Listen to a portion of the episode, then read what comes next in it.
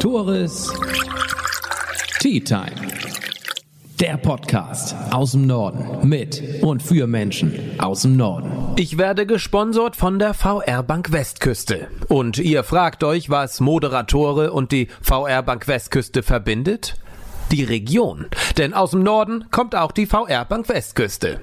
Und was die Bank noch so besonders macht, sie lebt durch und durch das Genossenschaftsprinzip. Was einer alleine nicht schafft, das schaffen viele. Ach ja, und Tee mag die VR Bank Westküste natürlich auch. Auf eine Tasse Tee mit Julia Spieß.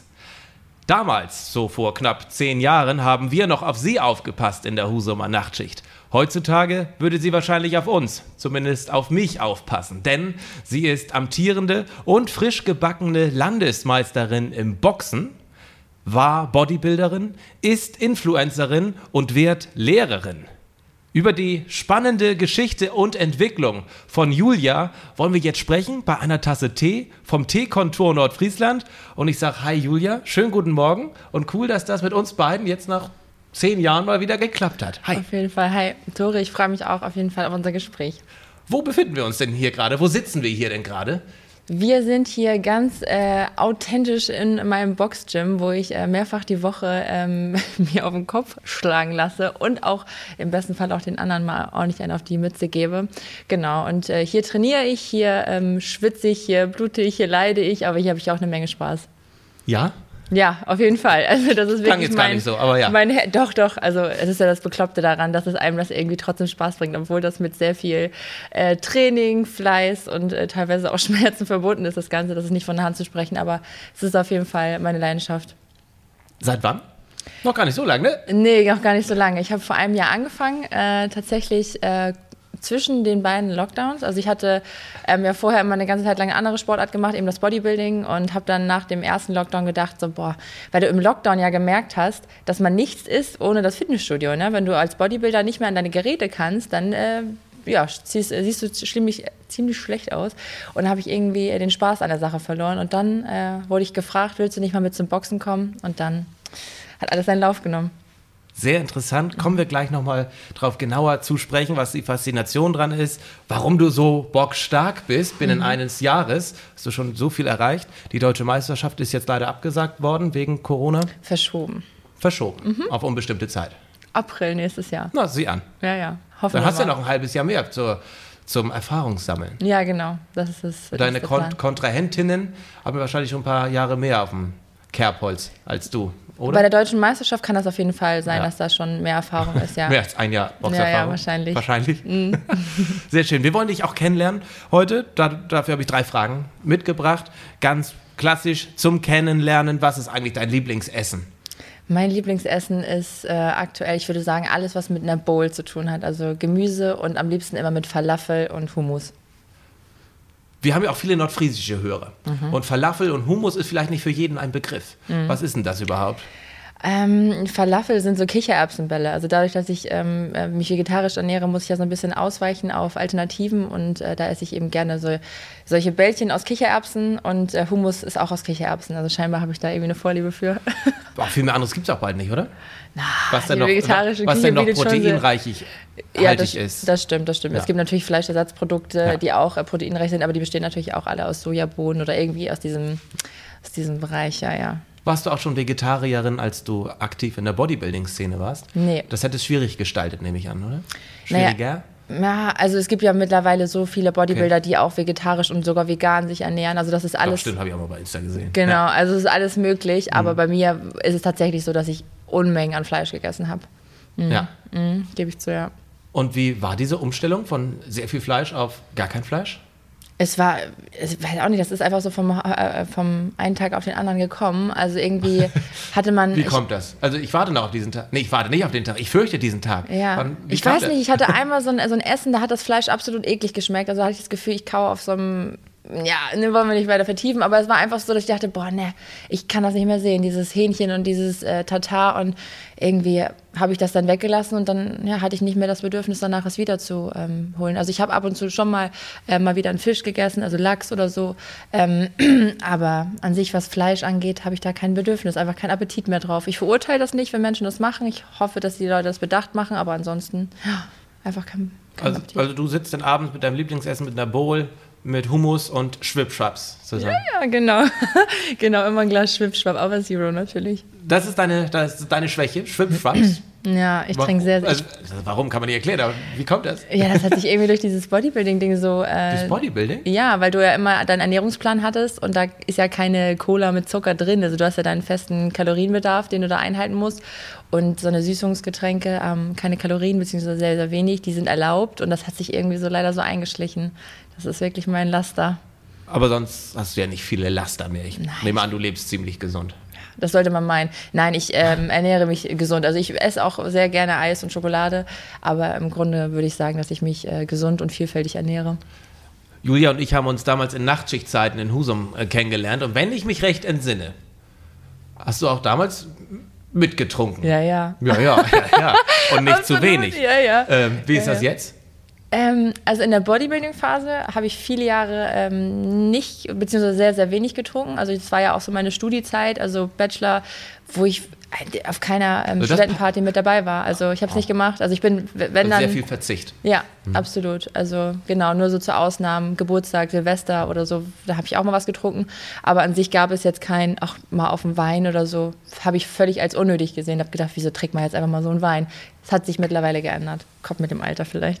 Die Weisheit kommt im Alter. Ja, ne? ja. Aber geht das jetzt beim Boxen auf Competition-Niveau mit Alkohol? Nein, auch da. Also muss ich gerade in der Wettkampfvorbereitung, genau. Aber ich das früher war das ja für, für mich gab es immer und das ist ganz oft bei mir so, entweder ganz oder gar nicht, weißt du? Und dann war so früher so, wenn ich Alkohol trinke, dann ne, dann war man haben wir Party gemacht und mittlerweile sehe ich auch den Genuss dahinter, einfach mal ein Glas Wein zum Essen zu haben so und das ähm, mache ich auch. Aber jetzt, wenn ich weiß, am Wochenende ist ein Kampf, dann äh, achte ich da natürlich auch drauf, dass da kein Alkohol, ähm, dass ich das nicht zu mir nehme. Aber das, ist, das scheint ja auch so ein Mantra irgendwie von dir zu sein, ganz oder gar nicht. Mhm. Hast du im Kraftsport angefangen, Ja. ein paar Monate oder ein Jahr später warst du auf der Bühne, Mhm. hast beim Boxen angefangen, ein Jahr später bist du Landesmeisterin. Mhm. Hattest du schon als kleines Kind oder hat sich das so entwickelt, dass du, wenn du was startest, dann auch richtig? Mhm. Oder bist du einfach so begabt? Das würde ich jetzt gerne bestätigen. Also, wenn ich so zurückblicke, dann würde ich sagen, dass ich irgendwie das Gefühl hatte, immer die ewige Zweite gewesen zu sein. Also auch so sportlich gesehen. Hast du Geschwister? Ja, genau. Ich habe einen Bruder und äh, der war äh, früher in unserer Kinder- und Jugendzeit immer der Erfolgreichere im Sport. Ähm, und ich war immer die so, ja, die macht auch ein bisschen was und äh, die hat auch gute Voraussetzungen, sie ist groß und sollte im Handball da eigentlich durchstarten können. Aber irgendwie habe ich es nie geschafft. Also irgendwie war immer, also ich habe auch viel trainiert und so, ne? aber es war nie so, dass ich das Talent war. Und mein Bruder war so, ja, der, der ist dann in eine andere Stadt gezogen, weil er da wirklich äh, in die Jugendbundesliga gegangen ist und Nationalmannschaft, äh, also im U15-Bereich oder irgendwie so war das. Aber das ist irgendwie erst so ein bisschen durchs Bodybuilding gekommen, dass ich da äh, mein Ehrgeiz zeigen konnte und äh, der Erfolg ist aber jetzt erst im Boxen gekommen. Und wie steht es jetzt um deinen Bruder? Ist er immer noch der Erfolgreichere? Das hat sich gedreht. Jetzt Nein, kannst du also eigentlich aufhören. Alles ja, alles geschafft. Nee, nee. Also nein, der spielt immer noch Fußball, aber ähm, macht sein Ding auch gut. Aber jetzt gerade ähm, stehe ich sportlich gesehen in unserer Familie ein bisschen mehr im Fokus. auch wenn das nie bewusst mein Ziel war. Aber wenn ich so drüber nachdenke, würde ich das schon sagen, dass das Einfluss darauf hatte. Und jetzt nice to have, ne? Ja, Und nice to absolut. be. Ja, auf jeden Fall. Jetzt sammle ich die Pokale. Ja, sehr cool. Ja. Ähm, wie würdest du denn einen perfekten Tag für dich beschreiben? Hier im Gym?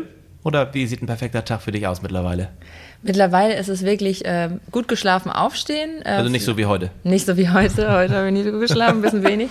Ähm, genau, aufstehen, ähm, einen Kaffee trinken, locker in den, Start, äh, in den Tag starten. Wie gesagt, kein Frühstück, weil ich ja das Intervallfasten-Ding mache. Ähm, zum Training gehen, auf jeden Fall. Ähm, eine gute Trainingseinheit haben. Und danach irgendwie, ja, was mache ich danach noch?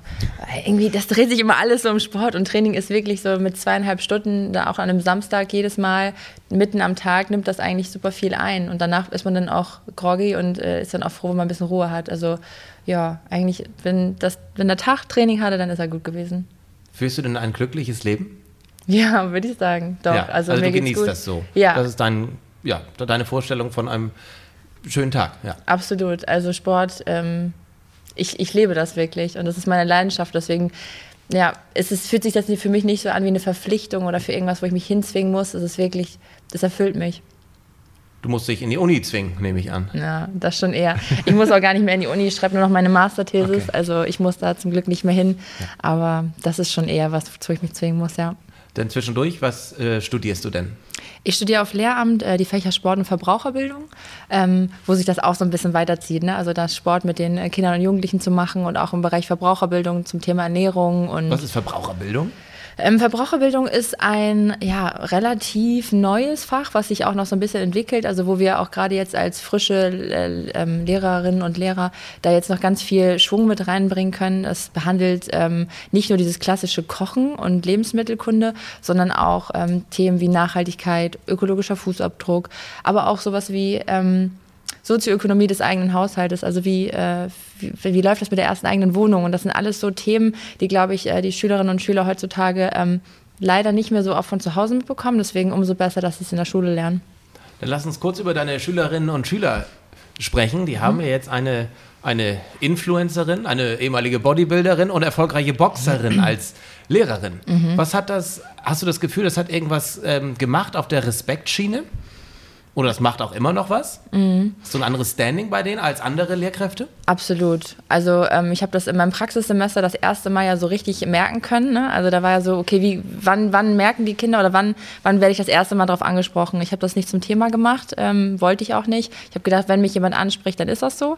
Ähm, das ging dann ziemlich schnell. Frau Spieß, warum haben Sie eigentlich so dicke Arme? So nee, muskulöse nee, Arme? nee, nee, das kam nicht. Es kam aber einfach, oh, Frau Spieß, Sie sind ja Influencerin. Okay, also, ja. wie, also wie haben Sie das denn gemacht? Und äh, ja. all solche Geschichten. Und als es dann das erste Mal den Sportunterricht mit mir ging und die dann gesehen haben, okay, äh, Frau Spieß kann ja alles vormachen oder das erste Mal Fußball mit den Jungs gespielt habe und die da irgendwie äh, da mithalten konnte. Wir haben, ich habe auch Boxen mit den äh, Schülerinnen und Schülern gemacht und da war die dann schon so, okay. So die, die davor noch ganz äh, eine große Klappe hatten, waren danach ein bisschen ruhiger. Also das hat schon auf jeden Fall ein anderes äh, Standing mir gebracht. Mir hat ein Lehrerkollege gesagt, das Schöne bei dir ist, ähm, dass du ähm, ein Vorbild bist für die jungen Mädels, dass, die, dass du denen zeigst, was möglich ist und gleichzeitig die Jungs in die Tasche stecken kannst. Und das fand ich war ein ganz netter, netter Spruch, fand ich ganz cool. Absolut richtig. Gerade in dieser Entwicklungsphase. Wahrscheinlich mhm. für einige Draufgänger mhm. gar nicht verkehrt. Nee, nee, genau.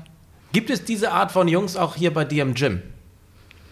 Die, äh, die ich in die Tasche stecken kann? Ja, die hier mit großer Klappe reinkommen oder die sagen, mit einer Frau will ich nicht oder keine Ahnung, die kann doch eh nichts. Ja, also ich glaube, ähm, diese Erfahrung habe ich auf jeden Fall schon gemacht. Also nicht unbedingt, dass ich nichts kann. Also das äh, muss ich sagen, das habe ich hier nie erfahren, dass irgendjemand mich unterschätzt hat. Also es ist immer, also dass wir uns hier im Gym auf jeden Fall mit Respekt begegnen. Das war von Anfang an so, das äh, finde ich auch sehr gut. Aber man merkt schon, dass da bei einigen so ist, so, ah, das ist eine Frau. Und einige sagen auch, dass sie mich nicht, also dass sie mich nicht schlagen möchten. Das ist dann einfach so eine Grundeinstellung von denen irgendwie, dass sie nicht gegen Frauen machen möchten. Oder ähm, überrascht sind, was da doch für ein Wumms dahinter steckt, wenn sie dann mal von mir eine kriegen. Ne? Und dann schaukelt sich das manchmal auch gerne hoch. Empfindest du das als Respekt, wenn die sagen, sie schlagen, sie wollen dich nicht schlagen, sie wollen nicht mit dir sparen, trainieren oder mhm. als Kritik oder als Diskriminierung gar? Mhm.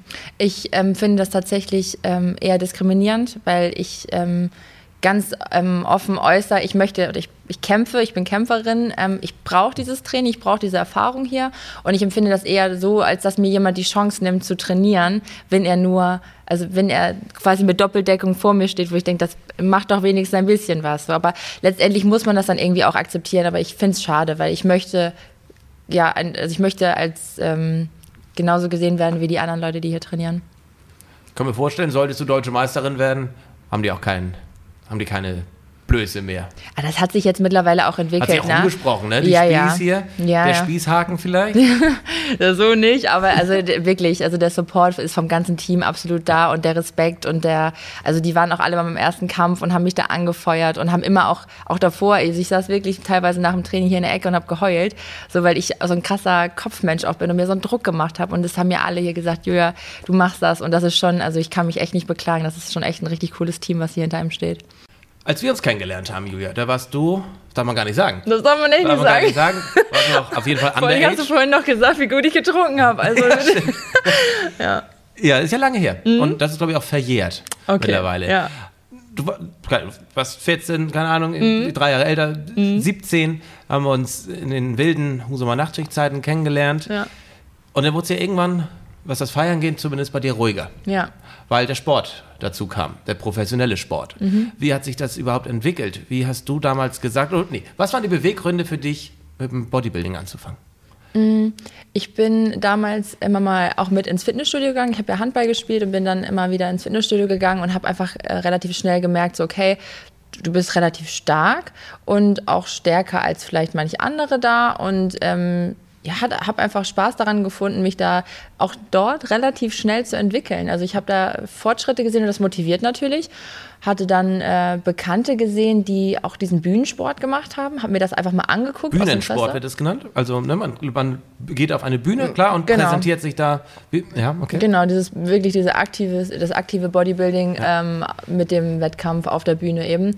Und habe mir das mal angeguckt, so eine Veranstaltung, und habe irgendwie gedacht, warum nicht? Du bist jeden Tag im Fitnessstudio, äh, warum sollst du nicht mal irgendwie ein Ziel haben? Und dann habe ich das einfach gemacht. War das denn auch ein ästhetisches Ziel von dir? Empfandst du das selbst als äh, weiblich attraktiv?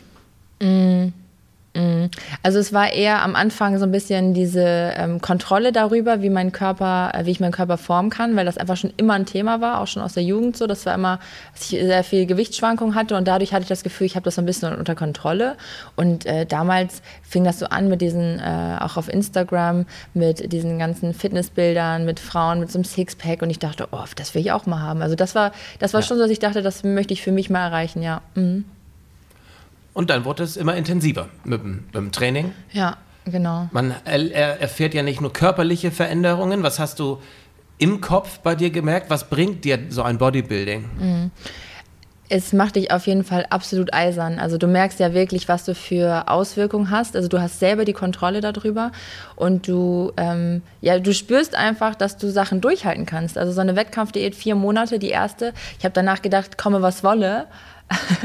ähm, mir kann gar nichts mehr irgendwie passieren, so ungefähr. Oder ich kann alles schaffen, was ich möchte, weil wenn ich diese vier, Wo äh, vier Monate lang nur Brokkoli und weißen Fisch essen kann, was, was soll denn dann noch kommen? Das konntest du, das tat, oder tatest du besser, also ja, hast du gemacht. Ja, das habe ich Vier gemacht. Monate lang Wettkampfdiät, also mhm. Vorbereitung auf, diesen, auf die Bühne. Ja. Wo du dich nur von Brokkoli und weißem Fisch ernährst. Ja, zuletzt schon. Also die erste Wettkampfdiät war auch wirklich richtig äh, oldschool und würde ich never ever wieder so machen. Morgens, und vor allen Dingen abends? Nee, ich hatte morgens schon noch auch was anderes, aber es war trotzdem sehr einseitig und sehr viel zu wenig. Und, und das soll ich dir was erzählen? Ich bin dann nach Berlin gefahren. Dafür sind wir hier, ne? Ähm, ich bin nach Berlin gefahren und äh, habe da wirklich vier Monate lang diätet und ich war Haut und Knochen. Und ähm, dann waren sieben Mädchen. Übrigens, ähm, habe ich da auch andere Leute noch kennengelernt, die du auch kennst. Mit Carina stand ich nämlich auch schon mal auf der Bühne. Ähm, Carina hat auch den Background. Genau, genau. Ja. Und wir sogar auf der gleichen Bühne standen wir eben. Und bei diesem besagten äh, Termin in Berlin waren sieben äh, Frauen auf der Bühne und sechs sind ins Finale gekommen. Wow. Und ein Name wurde von der Liste gestrichen. Oh nein. Mhm.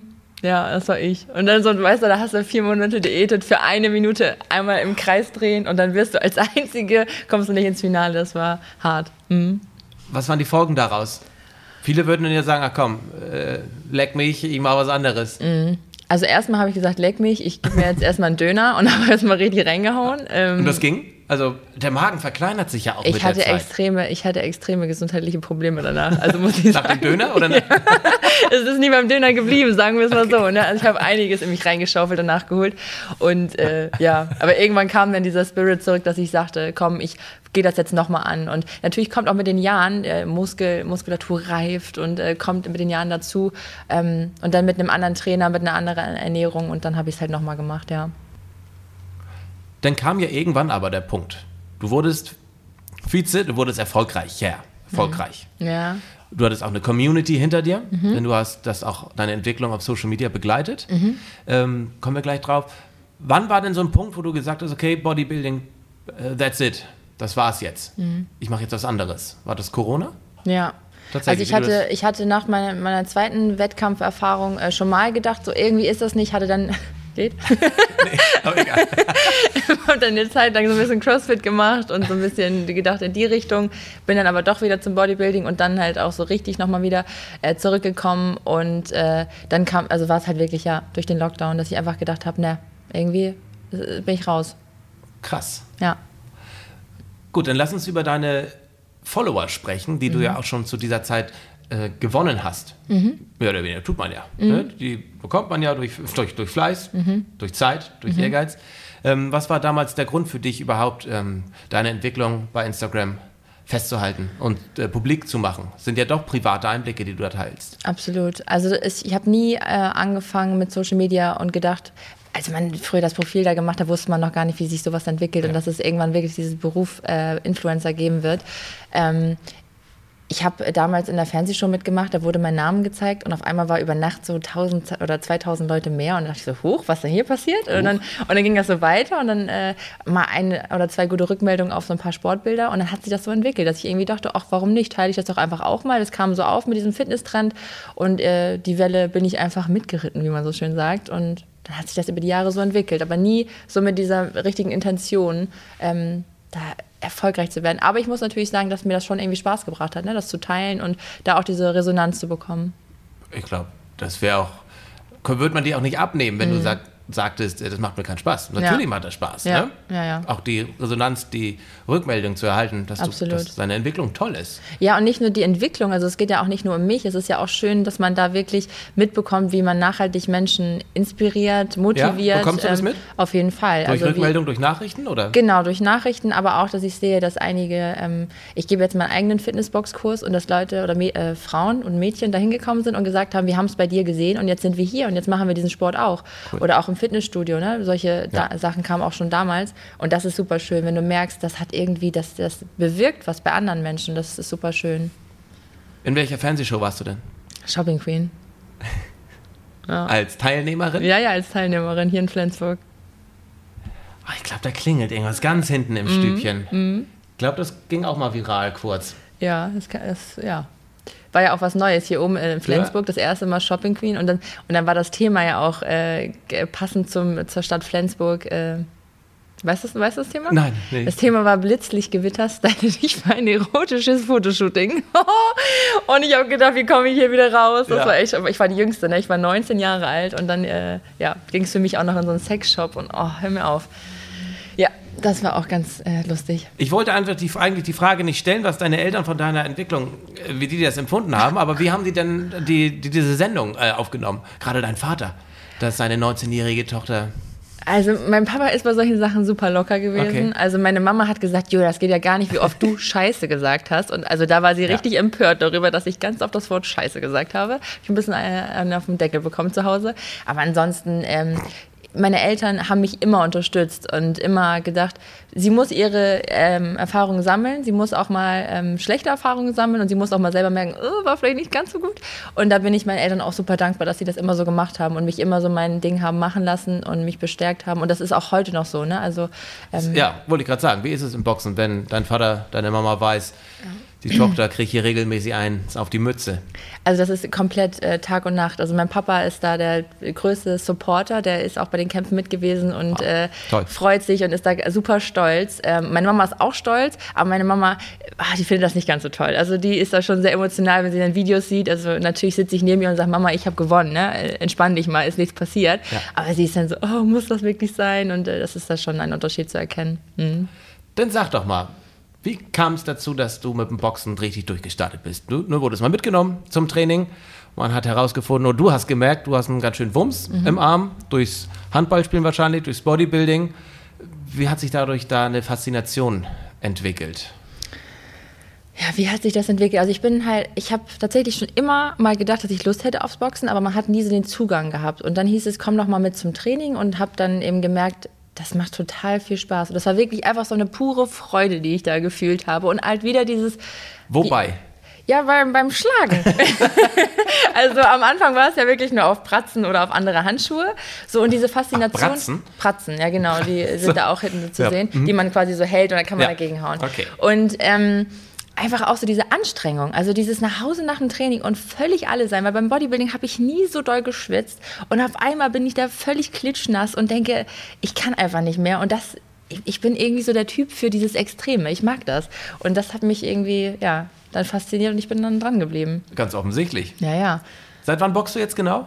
Ähm, Also ich habe ungefähr ähm, Ende August, Anfang September das erste Mal so mit dem Fitnessstudio mit anderen Boxern trainiert. Dann habe ich mich äh, ungefähr im November letzten Jahres angemeldet im, ähm, im, im, in der Kampfschule und dann kam aber auch schon der Lockdown. Aber ich habe halt während des Lockdowns weiter trainiert mit einem Trainingspartner. Wir haben äh, eigentlich ja, fast jeden Tag zwei bis drei Stunden t- trainiert und ähm, ich habe mir meinen Boxschuppen gebaut, ich bin laufen gewesen, ich habe, also ich war so und bin so on fire gewesen, ich konnte nicht stoppen. Ich habe gedacht, ne, nochmal macht mir Corona keinen Strich durch die Rechnung, das ziehe ich jetzt durch. Hammer. Das war echt gut. Wie muss man sich hier so eine Zeit im Gym vorstellen? Zweieinhalb Stunden, sagst du, dauert so eine Session. Was passiert hier in der Zeit? Ne, nee, also das normale Training ist anderthalb Stunden. Also wir haben, äh, als wir dann zu zweit trainiert haben, weil die Trainingsplanung ja auch eine andere ist, als wenn das ein Trainer macht, er immer relativ lange trainiert, weil wenn da so zwei Sportler zusammenkommen, die irgendwie total Bock haben auf dieses Training, dann ist es total schwer, sich zu bremsen und das Ja. hat einfach super viel Spaß gebracht. Und ähm, normalerweise ja anderthalb Stunden Training ähm, mit Aufwärmen, ähm, Kombination mit Partnerübungen und dann meistens auch Sparring. Boxen ist ja längst nicht nur Kraft, Mhm. sondern ganz viel Ausdauer. Ne? Ich habe mal gehört, Boxen ist somit der anstrengendste Sport überhaupt. Auf was muss man alles achten und was muss man können letztendlich beim Boxen? Man muss auf jeden Fall Geduld haben und Willen haben. Das ist so, weil es kommt alles mit der Zeit. Also du, äh, ich habe immer gedacht, dass ich fit bin und das Training hier bei unserem Trainer hat mir gezeigt, so, äh, nein, du bist nicht fit, noch nicht fit. Ähm, und mehr geht irgendwie immer. Ähm, und ähm, ja, worauf musst du achten? Also es ist super anstrengend, konditionell, aber auch koordinativ. Gerade nach einem Arbeitstag hat man dann manchmal gemerkt, so, äh, mein Gehirn funktioniert eigentlich gar nicht mehr, weil ich muss links, rechts, haken, da, da, da und mir das alles merken. Aber das ist auch am Anfang schwierig und irgendwann geht das einfach so in dich über. Also jetzt mittlerweile könntest du mich nachts wecken, ich könnte dir die Kombination da so hinhauen und das war am Anfang noch so, äh, wie funktioniert das nochmal? Und das ist alles so, das, das kommt wirklich alles mit der Zeit und mit der Übung. Schmerzempfinden. Boxen ist ja auch Schmerzen. Ja. Kann man das lernen, Schmerzen zu erhalten, mit Schmerzen umzugehen? Wie, ich meine, wie läuft so ein Training? ab? Kriegst du da wirklich, klar, wenn die Deckung nicht passt, dann kriegst du wahrscheinlich auch eine übergebraten. Ja, also im Sparring, im Training ähm, trage ich einen Helm. Man muss sich ja schon einfach auch bewusst sein, dass deine Gesundheit wichtig ist und äh, ich möchte da auch noch lange gut von haben, deswegen trage ich schon auch meistens einen Helm. Ähm, und ähm, jetzt habe ich die Frage vergessen. Was war das nochmal? Entschuldigung. Ob Anscheinend hat es doch schon Auswirkungen auf mein. Hirn. Schön, dass du das merkst. Ähm, Schmerzempfinden, genau. Ja, ob, du das, ob man sich dran gewöhnen kann. Ja, ja. Wir machen äh, gezielt äh, Abhärtetraining. Also du stehst teilweise wirklich da und lässt, äh, haust dir gegenseitig in den Bauch. Also manchmal ähm, ohne Handschuhe, wirklich äh, quasi gegenseitig hier immer an die Seiten und du musst halt anspannen. Du lernst, wie du atmest, wie du den Bauch anspannst. Viel Bauchtraining, dass die Muskulatur das einfach auch schützt. Ähm, genau, also dieses Abhärtetraining gehört wirklich auch dazu, auch mit, mit Kicks. Das ist wirklich eigentlich, eigentlich verrückt, wenn du überlegst. Ich bin hier in der Unterarmliegestütz und jemand steht neben mir und kickt mir die ganze Zeit in den Bauch. So, ne? Und am Anfang tat das noch weh und mittlerweile geht das schon Kratzt besser. das ein bisschen. Ja, ach. also aber ne, das, also es gibt immer Schläge auch im Sparring, wo du denkst, huch, das nimmt dir mal kurz die Luft weg oder so. Oder auch ähm, Schläge an den Kopf, wo du schon auch manchmal das eine oder andere Mal ein bisschen dizzy geworden bist. Aber ja, Wie muss ich mir einen Kampf dann vorstellen? Ne? Und natürlich ohne Helm, mit Handschuhen, ja. Logo, Nee, mit Helm. mit Helm. Ja. Genau, also ich, Bei Frauen ist es mit Helm generell oder also ich boxe jetzt in einem Verband ähm, beim Olympischen Amateurboxen, wo ähm, Kinder und Jugendliche und Frauen, was leider auch so ein Thema ist, äh, worüber man auch wieder diskutieren könnte, ähm, Frauen müssen dann auch noch einen Helm tragen, Männer nicht. warum?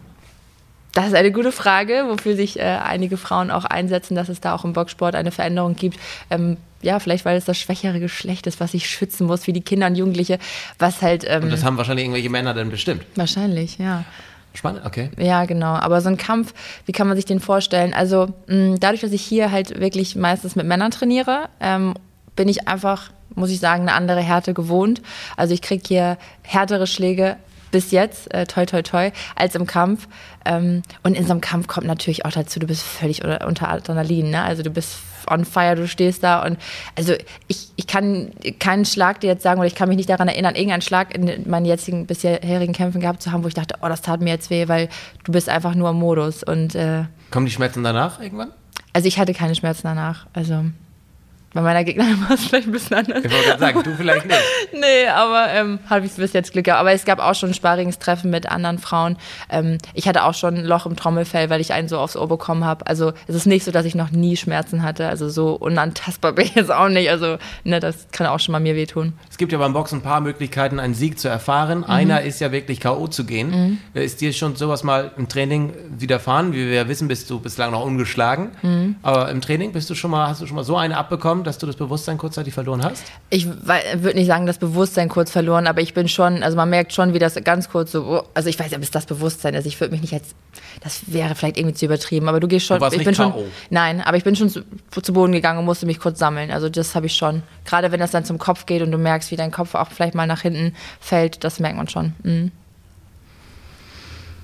Wo kann man dich erwarten in den nächsten Monaten und Jahren? Ich meine, du hast ja, man kann ja wirklich von einem Shootingstar in der Szene sprechen. Hm. Du, würde ich dich mal so bezeichnen. Du mhm. boxst seit einem Jahr und bist schon Landesmeisterin geworden. Mhm. Gehst jetzt zur deutschen Meisterschaft im April nächsten Jahres, wahrscheinlich auch nicht mal als Underdog, weil mhm. du hast ja auch körperliche Vorteile vielen Kontrahentinnen gegenüber. Wie groß bist du? 1,81 Meter. 1,81, ordentliche Spannweite dadurch. Ähm, wo siehst du dich in den nächsten Jahren? Also tatsächlich kann ich jetzt nach den ersten Kämpfen sagen und so mit diesem Ausblick nach vorne, dass ich anstrebe, das äh, professionell zu machen. Also ich möchte schon versuchen, äh, professionell zu boxen und das, äh, da, dafür werde ich halt arbeiten, trainieren und äh, weitere Klar, Kämpfe den sammeln. Eindruck kann man bekommen, dass du Mhm. da schon sehr viel für tust. Ja. Kann man denn davon leben als boxende Frau? Das ist eine gute Frage. Also tatsächlich weiß ich das gar nicht so genau. Ähm, also natürlich gibt es äh, Profiboxerinnen, die auch äh, Geld damit verdienen und Mit äh, Sponsorenverträgen wahrscheinlich. genau, ne? da kommt das ist- Instagram noch so dazu. Instagram ist wieder so ein Thema und das Ja. ist auch natürlich auch jetzt schon so ein bisschen etwas, was mir zugutekommt. Ne? Also äh, auf der einen Seite kommt mir das zugute, auf der anderen Seite macht es auch ein bisschen Druck, wenn da nochmal so eine Community hintersteht, die sagt, okay, die Influencerin will jetzt auch boxen, soll sie mal erstmal zeigen, ob das wirklich, ob da was da gibt es auch ein sehr prominentes Beispiel, ne? Ähm, Logan Paul. Ja, genau. Das sind, das sind halt so Sachen, dieses Social Media Ding ist aus keiner Sportart mehr rauszuhalten. Ne? Und irgendwo hast du immer, ähm, also irgendwo geht's immer um Entertainment und um Show. Und wenn du äh, als Sportlerin nicht nur Leistung bringst, sondern quasi auch vermarktbar bist, weil du hast vielleicht schon eine Community, auf die man aufbauen kann, hast du ähm, einfach Vorteile. Mhm. Gebe ich ganz offen zu. Brauchst du ja nicht rechtfertigen. Nee, ich finde Hast ja das- auch viel für getan. dass ja, es so ja, das stimmt. Ist. Aber ich, man merkt ja einfach oft, es gibt viele Leute, die auch viel tun und die halt nicht so äh, aktiv sind auf Social Media und die genauso sich hier den Arsch aufreißen. Äh, und da, manchmal finde ich das ein bisschen schade, dass das so, aber das ist in jeder Sportart leider so. Mhm. Ja. Dann müssen wir noch ganz kurz auf Social Media zu sprechen kommen. Du hast letztens eine Pause eingelegt. Ja. Dein Account war deaktiviert. Ja. Ähm, warum? Ähm, das war auch von einem Kampf ähm, und irgendwie hatte ich das Gefühl, dass mich das so ein bisschen, ja, ich will nicht sagen überfordert hat, aber dass ich einfach für mich persönlich gemerkt habe, dass ich so ein bisschen Spaß verloren habe am Social Media, dass ich weniger Sachen geteilt habe. Du merkst dann, okay, die Follower gehen zurück und das ist alles so ein, so ein negativer Fluss, wo ich für mich gesagt habe, ich möchte mich dem jetzt einmal kurz entziehen, mich einmal sammeln, ich möchte meinen Fokus aufs Boxen legen. Ähm, und möchte jetzt nicht auch noch irgendwie negative ähm, Gefühle haben, weil Social Media mir da irgendwie Druck macht. Und das ist nun mal einfach so, auch wenn man ähm, Kooperationspartner hat, die Sachen von einem erwarten, ähm, das ist dann manchmal schon mehr Druck, als es dann Spaß bringt. Und das, da musste ich für mich einfach mal kurz die Reißleine ziehen. Eine Kampfsportart, letztendlich die noch populärer ist als Boxen, ist ja ähm, UFC. Mhm. Ist das für dich irgendwann schon mal Thema gewesen? Es gibt ja auch eine aktive äh, deutsche Käfigsportart-Szene. Ist das für dich interessant? Ist natürlich noch was ganz anderes, aber da ist auch nochmal eine andere Vermarktungsmöglichkeit. Also ähm, ich habe ja direkt angefangen mit dem klassischen Boxen. Ich habe zwar ein, zwei Stunden auch mal mit äh, Kicks gemacht, weil gerade auch hier im Gym machen wir viel K1, also mit Knie und mit dem Kicken. Ähm, aber als, als ich die ersten Dinge auf dem Oberschenkel bekommen habe, habe ich gedacht, ne, bin ich raus, bin ich echt raus. Also ich habe Also wirklich Tritte gegen den Oberschenkel. ja, ne? ja, ja, das volles ist, Ohr. Oh, also das heißt dann ja immer, ja, du gewöhnst dich dran, das glaube ich auch. hast du ja auch grad gesagt. Aber, ja, genau. Aber der Weg dahin, da denke ich Ja. mir, weiß ich nicht. Ich habe absoluten Respekt vor ähm, ähm, MMA-Sportlern, weil das wirklich, es vereint so Martial viel. Arts, ne, so. Genau, genau. Ähm, weil am Anfang habe ich immer, also früher habe ich gedacht, als ich noch gar nicht so im Kampfsport viel zu tun habe, dass es einfach ultra brutal ist. Und es gibt natürlich auch Szenen, wo du echt denkst, so, huch, das ist schon ganz schön doll. Aber was dahinter steckt, das ist ja ein Mix aus den verschiedensten Sportarten und wie ähm, ganzheitlich du trainieren musst, was das eigentlich für Maschinen sind. Und das ist immer das, was mich so beeindruckt. Und das ist so der Anspruch, den ich an mich irgendwie auch habe. Ich möchte gerne auch so in dem Bereich vielleicht mal trainieren, weil ich diesen, diesen, dieses Bild von einer ganzheitlichen Kampfmaschine, ich weiß nicht, ich habe immer ich hätte auch so Bock, so eine Action-Schauspielerin zu werden, die irgendwie wie Wonder Woman oder Lara Croft irgendwie so solche Sachen macht. Deswegen finde ich das irgendwie cool. Ich meine, klar, es ist alles möglich und das hast du ja durch Bodybuilding gelernt. Ne? Mhm. Du kannst alles erreichen, du kannst alles bekommen. Ja. Ähm, The Rock als Beispiel fing als Wrestler an mhm. und ist jetzt bestverdienter verdienter Schauspieler in Hollywood. Das ja. ist alles möglich. Ja, stimmt. Schauen wir mal, wo ich lande. Wer ist denn dein Vorbild? Das ist nämlich immer meine letzte Frage im Podcast. Mit wem? Denn ich wollte schon immer mal eine Tasse Tee mit dir trinken. Mhm. Mit wem? mit wem würdest du gerne mal eine Tasse Tee trinken, wenn du könntest? Das ist irgendwie eine schwierige Frage, mit dem ich eine Tasse Tee trinken würde. Ähm, es fällt mir aber auf jeden Fall gerade im Bereich Boxen jemand ein, mit dem ich so eine Rechnung offen habe. Ich würde das vielleicht eher so ein bisschen ummünzen und sagen, dem würde ich einfach gerne nochmal gegenüberstehen und vielleicht nochmal eine rüberziehen. Vielleicht trinke ich danach einen Tee und vielleicht auch alleine, vielleicht zusammen, ich weiß es nicht. Aber da gibt es auf jeden Fall so jemanden äh, im Gym, der mir ganz am Anfang so mehrfach auf die Nase gehauen hat. Und ach, da würde ich sagen, da gibt es noch was zu klären. Sehr schön. Dann drücke ich dir die Daumen, dass du nochmal zu dieser Gelegenheit kommst. Danke. Ich bin froh, dass ich zu der Gelegenheit gekommen bin, noch vor deinem ganz großen Durchbruch im Boxen mit dir sprechen zu können. Vielen Dank, Julia, dass ich hier sein durfte. Ja, danke. Und wenn du so weitermachst, dann steht dem, glaube ich, gar nichts mehr im Wege, oder? Ich hoffe es bin auf jeden Fall auch gespannt und äh, vielen Dank. Und es war ein sehr schönes Gespräch, hat mich gefreut. Ja, mich hat es auch gefreut und es geht jetzt auch gleich noch weiter, denn Karina ja. äh, kommt gleich. Wir mhm. probieren jetzt ein neues Format aus, wir drei. Mhm. Bisschen agiler, bisschen mehr in Bewegung. Mhm. Ich bin gespannt. Mhm. Vielen Dank fürs Zuschauen. Das war Tourist Tea Time in Flensburg mit Julia Spieß.